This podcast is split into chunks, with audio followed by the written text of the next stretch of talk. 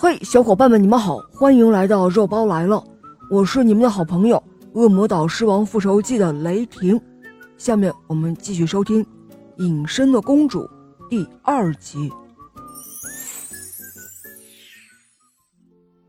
百姓们都在纷纷议论，说他们不明白为什么皇家的第一个孩子就要叫个九十。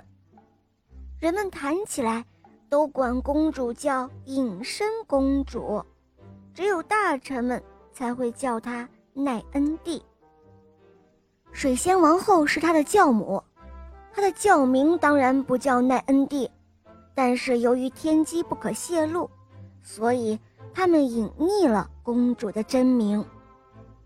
她和伙伴们最喜欢与鸟儿一同嬉戏。从来还没有过这样的一个快乐幸福的国度，在那儿，所有的鸟儿和所有的孩子们都在一起玩耍，一起唱歌，整天整天的快活极了。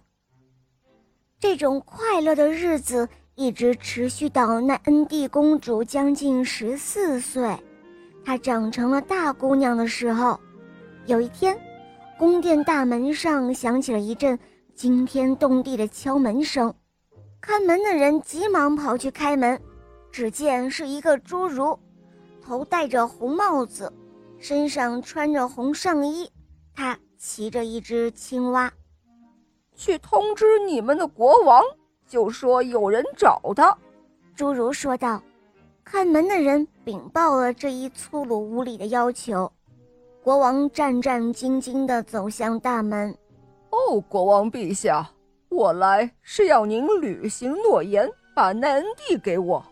侏儒用他那青蛙一般的嗓子呱呱地说道。国王早已将自己答应赠送奈恩蒂这一蠢事报知给水仙王后了。水仙王后是国王孩子的教母，她很有权威的。既然这个矮子骑的是一只青蛙，那他一定就是我们水族的一个成员喽。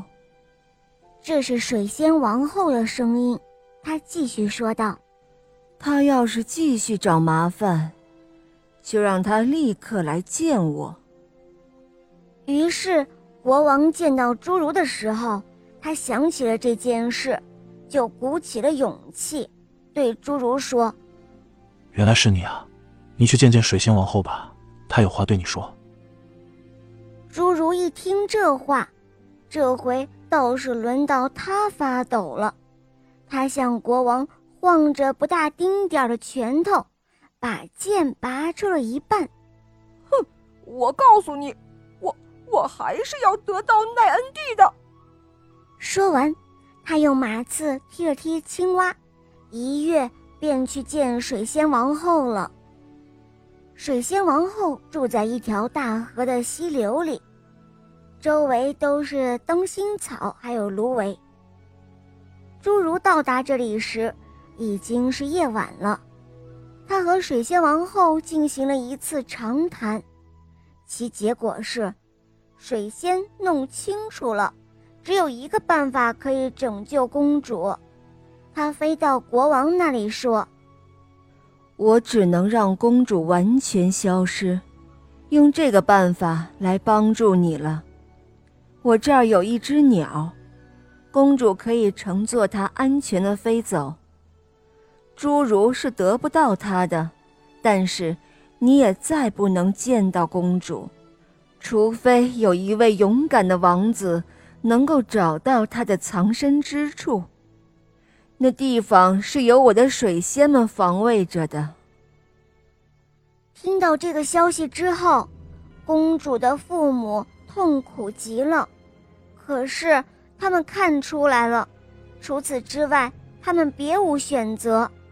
公主就是完全消失，也比下嫁给一个骑着青蛙的粗鄙侏儒强啊。于是他们派人把公主找来。